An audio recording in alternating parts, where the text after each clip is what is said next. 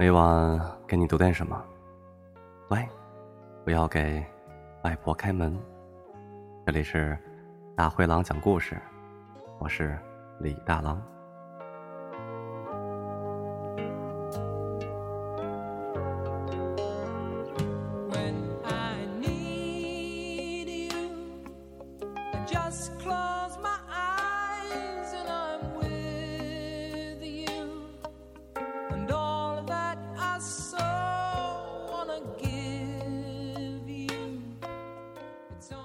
今天的节目，我来继续读叶广芩的《采桑子》。在听节目之前，不要忘了去关注我的公众微信“大灰狼讲故事”，一定要把“狼”字写对哦。好了，开始今天的故事。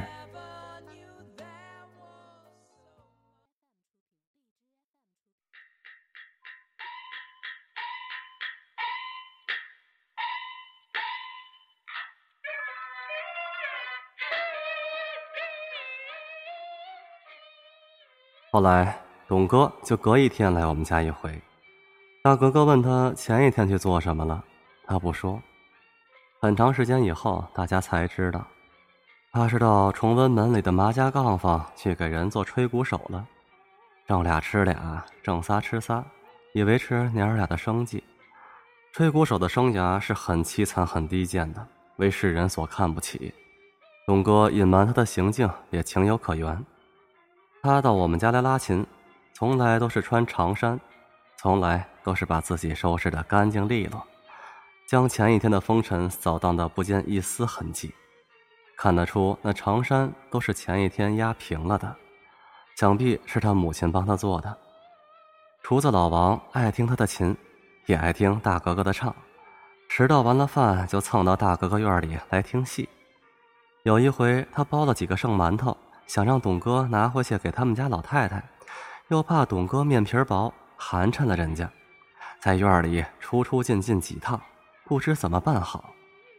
我们家老五见了出主意，让老王在没人的时候偷偷塞给他就是了。老王照老五说的做了，董哥果然没再推辞。这往后，老王把爱惜的心都放在救济董哥上，在他的权限范围内。米面油盐什么都送，有时还故意把饭往锅里做，肉包子一蒸蒸十笼，全家人吃两天也吃不完，明摆着是要送董哥的。对此，我父亲和母亲们都睁一只眼儿闭一只眼儿。大家知道，董先生是个孝子，对于孝子，怎么着都不过分。董哥来了，几乎没有多余的话，也不提他和他母亲的事情，只是拉琴练唱，神情圣洁而专注。他把与大哥哥练唱看作是一种艺术享受，一种对严酷现实的逃避，一种神思独持的追求。董哥的到来对大哥哥来说也不是一个节日，大哥哥只有在董哥到来之后才快活。才能找到自己，才觉得充实酣畅。看得出他们彼此深深的依恋着对方，这种依恋诚挚而痴迷。谁是秦，谁是董哥，哪个是戏，哪个是大格格，分不出来了。他们已经没有了现实，艺术的唯美性在他们之间表现出来的深刻共识与和谐，实在是。一种诗化了的感受，它让艺术家着迷的同时，也蕴含着悲剧的到来。大格格到东直门吊嗓儿，时间长了，那些在戏园子里为睹名媛台下风采的追星族们，就早早的候在城门洞里。等我大姐一过来，哗啦一下就围过来，有让签名的，有点名听唱的，有专为看美人的。赶也赶不散，这时候董哥就成了保镖，他扒拉开众人，领着大格格一路杀出重围。或许是大格格的名气太大了，没有多久，社会上就传出金家大格格和他的琴师有些说不清道不明的话来。这些流言蜚语，我们家当然是不知道的。即便知道了，也不会很当回事儿。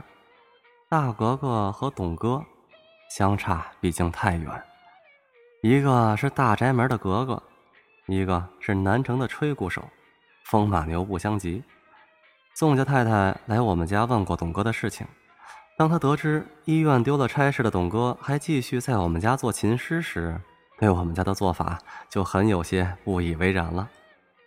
他说：“北平会拉胡琴的人有的是，不一定就是一个姓董的，外面已经很有些说法了。”郭二家母亲问有什么说法，宋太太支支吾吾，也没说出个所以然。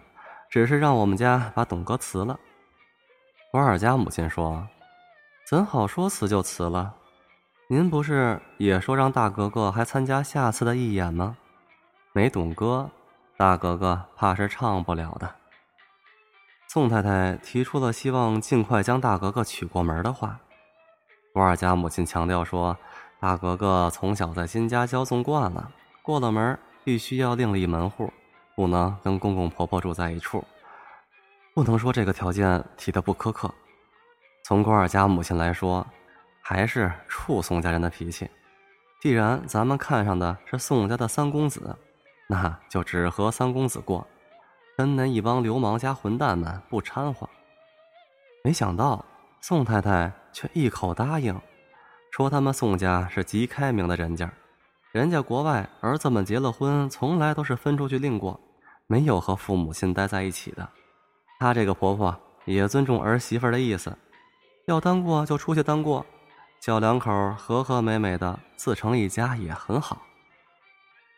对方答应的痛快，并很快在阜成门白塔寺附近买了一院房，修缮一新，让金家的人前去过目。郭二家母亲再提不出什么，就通过舅老爷商定好日子，准备嫁女出门。对这些，我的父亲从来都是不管不问的。我现在想，我的父亲除了他的事业和他的玩乐以外，对我们这个家其实并没有担起一家之主的责任。应该说，他对于他的妻子、我们的几个母亲和他众多的孩子们，没有起到一点丈夫和父亲的实际作用。对于金家，他不过是个点缀，一个。辉煌的点缀，这大概也是八旗子弟的共性。倘若父亲以他的聪明才智，以他的博学见识，对大格格的婚姻稍有干预，命运的妻子也会有所改变。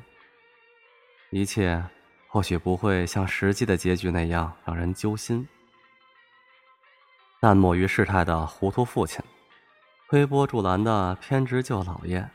刚愎自用的主观官二家母亲，加上沉面戏曲的懵懂大格格，就这样，稀里糊涂的吊在一起，向着未来迈步了。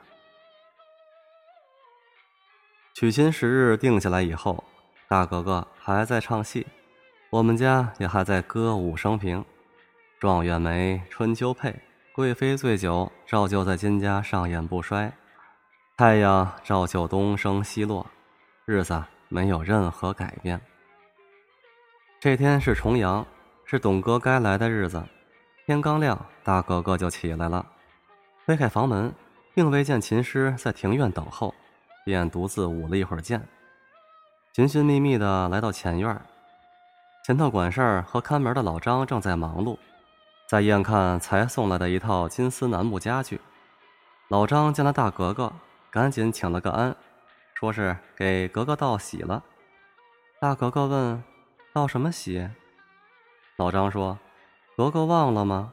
下月的今天就是格格出阁的日子呀，是舅老爷和太太挑的好日子。”管事儿的也说：“这套家具是大格格的陪嫁之一，特意从南边搬来的，下个月就跟大格格一起抬到阜成门。”大格格听了，竟没什么表情。只是问：“董哥来了没有？”老张说：“他一大早就候着门，没见董先生进来。”大格格说：“这就怪了，都这时候了，怎么就不见来呢？”管事的说：“董先生保不齐是觉得大格格这几天忙，不便打扰，就不来了。大格格说：“我忙什么？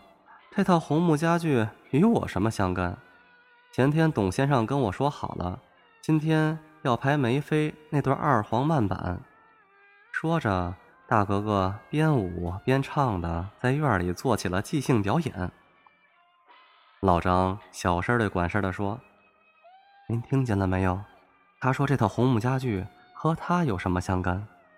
到现在了。”还不知道他在哪儿呢。董哥一天没有来，大哥哥一天失魂落魄。又过了一天，董哥还是没有露面，大格格待不住了，两顿饭没吃，一双眼有点发直。郭二家母亲心疼女儿，让老五到南城跑一趟，说无论如何也要讨个实信儿回来。郭二家母亲安慰大格格说：“准是董家老太太有了什么闪失。那老太太岁数大了，又是个病秧子。董哥是个孝子，他哪离得开呀？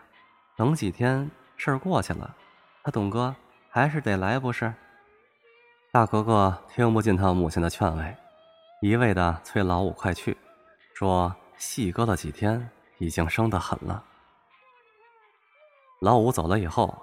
大格格一直在他母亲房里等，郭二家母亲让他吃也不吃，让他喝也不喝，在屋里一刻不停的走来走去，外头稍有响动，就以为是老五陪着董哥来了，赶紧出去迎。郭二家母亲说：“孩子，你这样怎么行？你得记着，世间没有不散的宴席，你和董哥这个架子早晚得拆。”你不可能跟他这么厮混着一块唱戏，你得过日子。那天老五在外头疯玩到半夜才回来，大格格就在他母亲的房里一直等到半夜。迷迷瞪瞪的老五被关二家母亲叫到房里的时候，已经忘了让他出门的缘由。他问他母亲半夜三更为什么叫他来。关二家母亲一听这话。伸手就抽了老五一个耳光，说：“我就为这个叫你来。”大格格顾不得许多，急切的问：“你上董家去没？”老五这才想起早上那档的事儿来，捂着脸说：“去了，董家没人。”大格格说：“怎么叫没人？”老五说：“没人就是没人，还怎么叫没人？”郭二家母亲问：“门锁着？”老五说：“门开着。”郭二家母亲问：“董家老太太呢？”老五说：“没见着啊。”郭二家母亲说：“搬了。”老五说：“不知道。”大哥哥问：“屋里还有没有手使的家具？”老五说：“家具好像都在。”关二家母亲问：“你没问问街坊？”老五说：“周围没街坊。”这下关二家母亲没话了。老五问：“还有什么事儿？”关二家母亲看了一眼失望的大格格，对老五说：“这大半天你上哪儿了？不忙着回来报信儿，害得你姐姐在家里着急。”老五说：“他上安定门茶馆听大鼓去了。”郭二家母亲说：“你又是去找那个唱王二姐私妇的赵粉蝶了吧？”我跟你说多少回了，让你远离那个妖精，你就是不听。老五说：“我就爱听那妖精唱，他一唱啊，我浑身舒坦。”郭二家母亲气得踹了老五一脚，老五借机滚出去了。郭二家母亲回头再看大格格，大格格的神情整个跟着了魔一般。郭二家母亲不安地说。孩子，明天咱们让老七去找，老七比这个畜生靠得住。那天半夜，大格格突然使劲敲老五的门，把老五硬从睡梦中拽起来。大格格站在院中，冻得有些哆嗦。他问老五：“到底到董家看没看到琴？”老五问：“什么琴？”大格格说是胡琴，就是董哥老不离身的那把胡琴儿。老五想了半天，也不敢肯定胡琴是在还是不在。他说他的心思在找人上，没在找琴上。大哥哥说：“要是琴在人不在，就是董家出事儿了；要是人琴都不在，就是走了。”老五坦诚的说：“他真没留神琴的事儿，过几天不妨再去看看，说不定董哥就回来了呢。”大哥哥自言自语的说：“回什么呀？已经没了好几天了。”后来，老七顺全陪着大格格去过一趟南城，以带董家而居的是一户卖炒肝的小买卖人家。大格格进院的时候。那家的一家老小正围着一个绿瓦盆翻肠子，黏兮兮，一盆腥汤，臭烘烘，一地脏水，让人眼鼻。对于原来的住户，搬肠子的人家是一问三不知。听说他们搬进来的时候，这房子空空如也，别说家具，连耗子也没有一只。大哥哥又问有没有琴，那家人说耗子都没有，怎会有那东西？我们来的时候，这屋里连炕席都给揭了。这一切让大格格想不通，他不相信，把戏看得比命还重的董哥会扔下心爱的玩意儿一走了之，他也不相信一对配合默契的搭档就能这么莫名其妙的分道扬镳了。大哥哥颓然坐在那肮脏的台阶上，迈不开步。风扬起地上的灰尘，将他扑打过去，将他那张失望的脸埋藏在昏荡沉暗之中。一只老瓜落在院里枯叶落尽的枣树上，枣树枝颤了两下，终于拖住了那份沉重。沉重的树枝衬着背后初冬阴惨惨的灰云，那里是一片虚空。老七从台阶上拽起大格格的时候，只感到他浑身发僵，轻飘飘的身体好像只剩下了一个躯壳。董家母子就这么消失了，在以后的几十年内，再没有出现过，也没有过他们的一点消息。大格格恍恍惚惚的嫁到宋家去了。那天临上轿，还在问：“董先生来了没有？”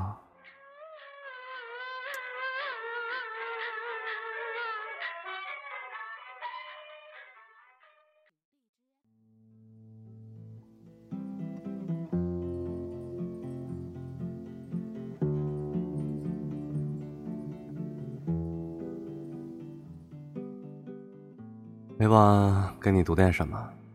乖，不要给外婆开门。这里是荔枝 FM 四二零四三二大灰狼讲故事，我是李大狼。感情中谁没有点遗憾呢？每次读到这儿的时候，都打心里心疼大哥哥，也心疼董哥。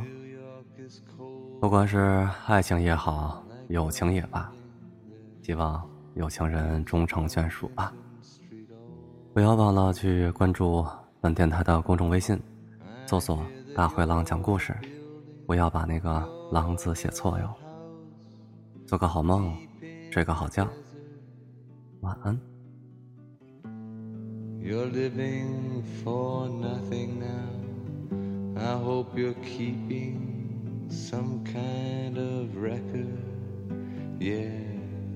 Jane came by with a lock of your hair. She said that you gave it to her that night that you planned to go clear.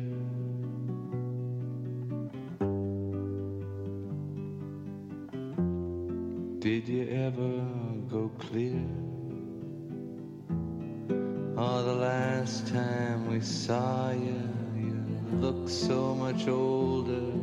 Your famous blue raincoat was torn at the shoulder. You'd been to the station to meet every train. Then you came home without Lily Marlene, and you treated my to a flake of your life. And when she came back,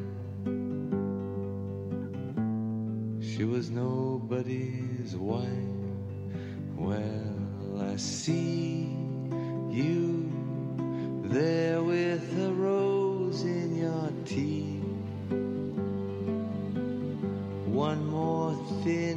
thief. Well, I see Jane's away.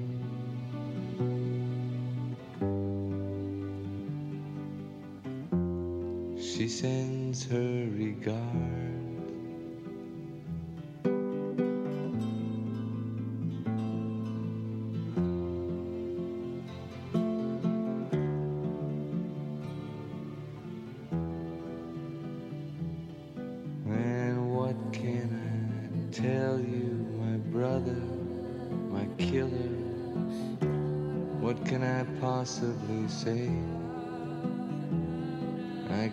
That I miss you.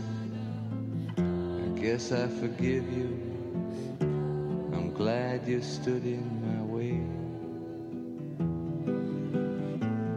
If you ever come by here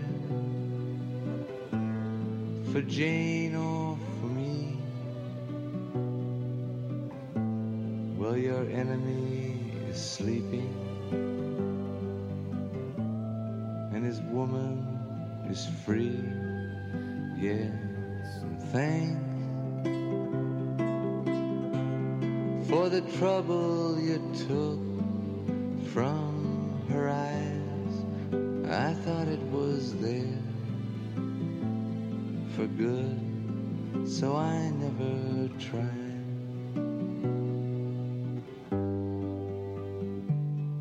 And Jane came by